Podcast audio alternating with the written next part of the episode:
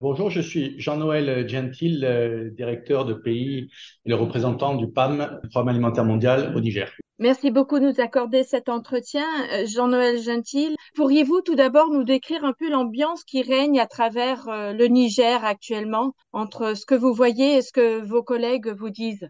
Alors, moi, ce que je constate, c'est une situation plutôt calme, avec euh, les populations qui vaquent à leurs occupations évidemment une situation euh, tendue compte tenu de l'incertitude et l'anxiété que cela crée. J'étais euh, hors du pays au moment euh, des événements qui ont démarré le 26 juillet. J'étais déjà sorti du pays. J'ai pu revenir au Niger avant-hier grâce au vol UNAS géré par le PAM. Donc j'ai pu voir de visu moi-même cela dans la ville à Niamey. Et en discutant avec mes collègues, c'est également ce que je constate. Donc la possibilité de continuer à vaquer à ces occupations et mettre en place les opérations. Mais bien sûr, il y a de nouvelles contraintes qu'il faut prendre en compte et euh, qui aggrave une situation euh, déjà euh, très préoccupante. Alors, nous reviendrons sur ces contraintes dans quelques instants. On sait que l'une des activités principales du PAM, c'est l'assistance alimentaire. Alors, comment se porte la sécurité alimentaire? Quelle est la situation alimentaire actuellement au Niger?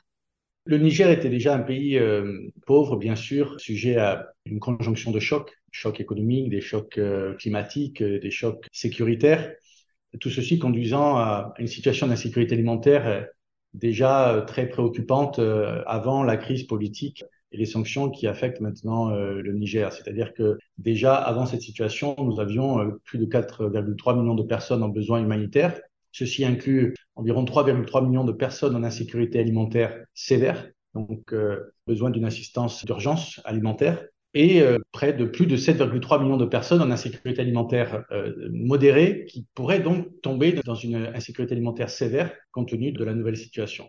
Il y avait des programmes de développement, des programmes de résilience, notamment mis en œuvre par le PAM, le Programme alimentaire mondial, qui, avec ses partenaires, euh, avec des investissements pluriannuels, permettait de travailler sur les causes profondes de cette insécurité alimentaire et, grâce à ces interventions de résilience, pouvait réduire les besoins humanitaires.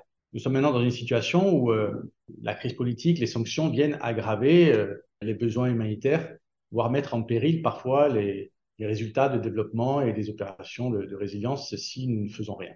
Alors, vous constatez une dégradation, donc une difficulté de, de, pouvoir donner suite à ces programmes et à ces activités et à l'aide. Quelles sont les personnes les plus affectées et concrètement, qu'est-ce que cela veut dire pour elles? Les personnes les plus affectées sont les personnes vivant aussi bien, alors surtout en milieu rural, compte tenu euh, des difficultés euh, en termes d'opportunités économiques pour elles, les difficultés de conditions de vie dans ces zones-là, mais également en milieu urbain, euh, avec la diminution d'opportunités économiques, surtout depuis, depuis la crise politique et les, et les nouvelles sanctions. ces populations qui sont affectées par une conjonction de chocs ont été amenées à avoir recours à des stratégies d'adaptation nous appelons euh, négatives d'urgence, c'est-à-dire que euh, c'est des stratégies de dernier recours, euh, décapitalisation, donc vente de, leur, de leurs biens productifs, vente de bétail par exemple, vente de terres, vente de matériel agricole. ce sont des populations qui se sont endettées et qui se sont surendettées année après année.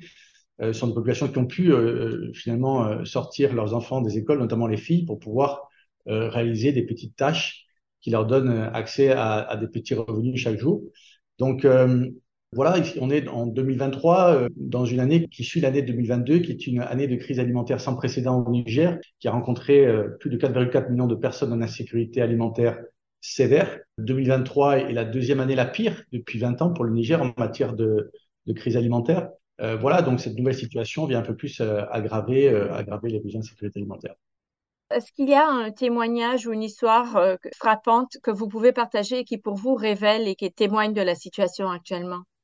Bon, je n'ai pas de spécifique depuis depuis trois semaines, euh, non malheureusement, mais on, constate sur le terrain des populations qui sont euh, dans le besoin, dans le besoin d'assistance, qui ne cessent d'indiquer à quel point elles ne peuvent s'alimenter que grâce à l'assistance alimentaire du PAM ou des autres partenaires et que sans cette assistance, elle ne pourrait pas s'en sortir.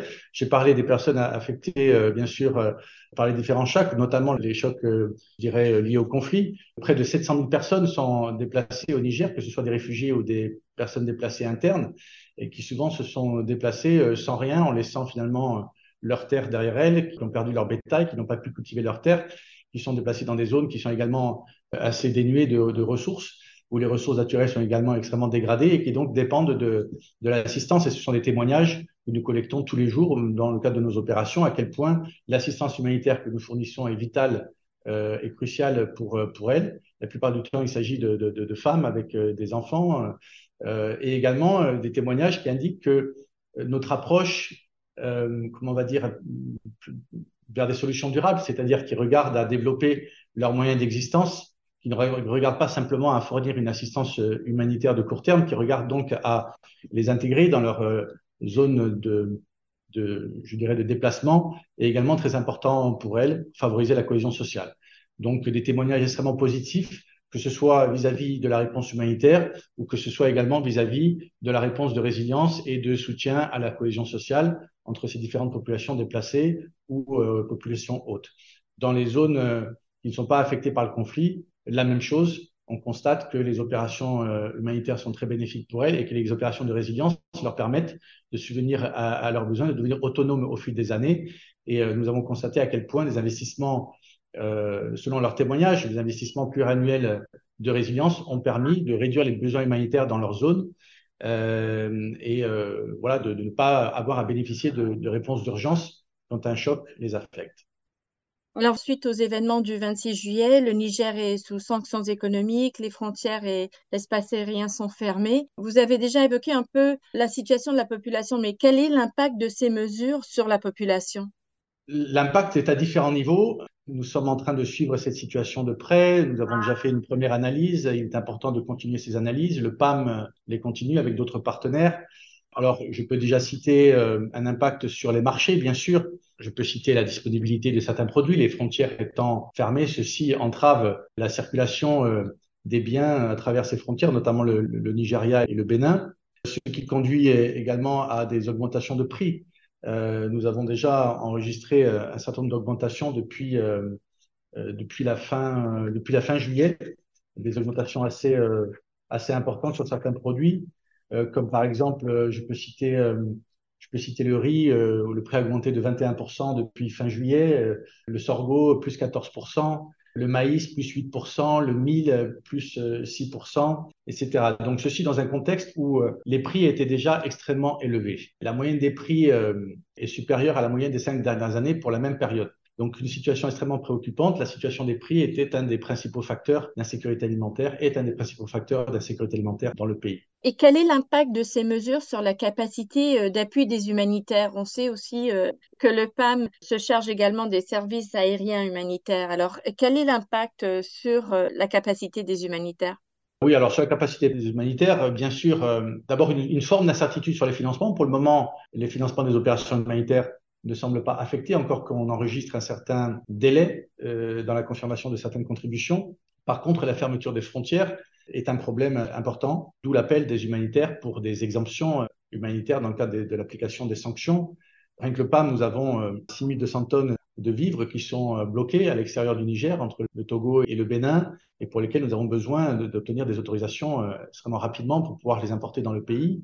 Si ces denrées alimentaires, notamment nutritionnelles, parviennent pas avant le 7 septembre, nous serons contraints d'arrêter ces interventions nutritionnelles de traitement des enfants malnutris. Et c'est extrêmement préoccupant.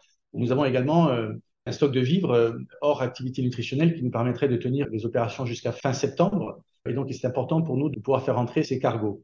Il y a bien sûr la possibilité, nous avons identifié des opportunités d'achats locaux, mais il faut savoir que la récolte n'a pas encore lieu, donc les opportunités sont limitées. Et également, il y a encore beaucoup d'incertitudes sur le niveau de la récolte cette année. Il y a des poches de sécheresse, il y a des zones d'inondation, il y a des zones où euh, la production n'a pas pu avoir lieu comme les populations auraient espéré euh, parce qu'elles n'ont pas accès à leurs terres pour des raisons d'insécurité.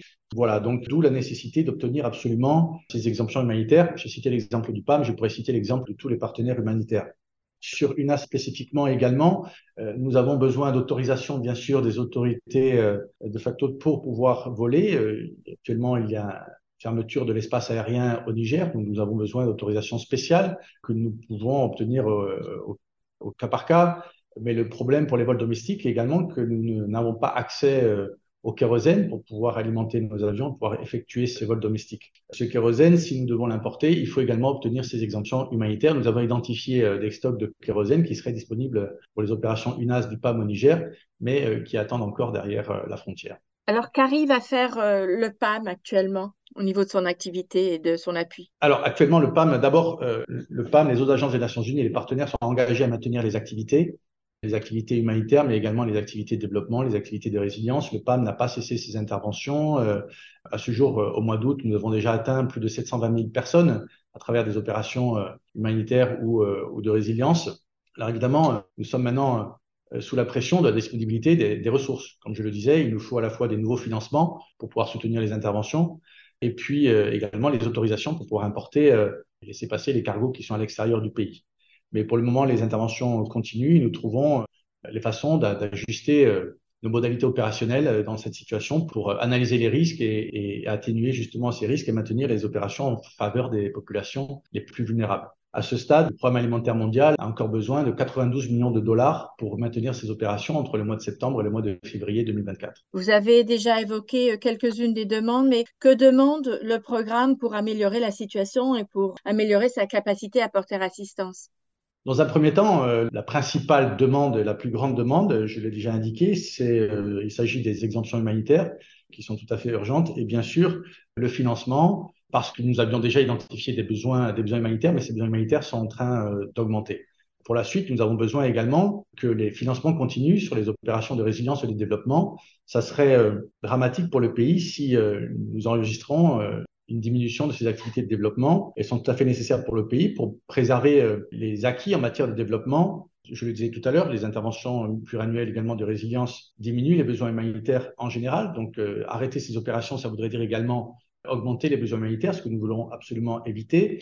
Euh, il y a bien sûr la suspension de l'appui budgétaire de certains pays, certaines organisations euh, pour le Niger. Euh, ce que nous appelons, c'est est-ce que justement ces ressources soient peut-être canalisées à travers d'autres acteurs comme les Nations Unies, les ONG, pour que ces ressources ne soient pas perdues pour le, pays, pour les opérations et pour les populations les plus vulnérables, et pour qu'on puisse continuer à investir en leur faveur. Je rappelle également que ne pas investir auprès de ces populations pourrait non seulement augmenter la pauvreté, mais également augmenter la tension sociale entre les communautés et donc augmenter les risques de conflit et également augmenter les risques d'augmentation de besoins humanitaires.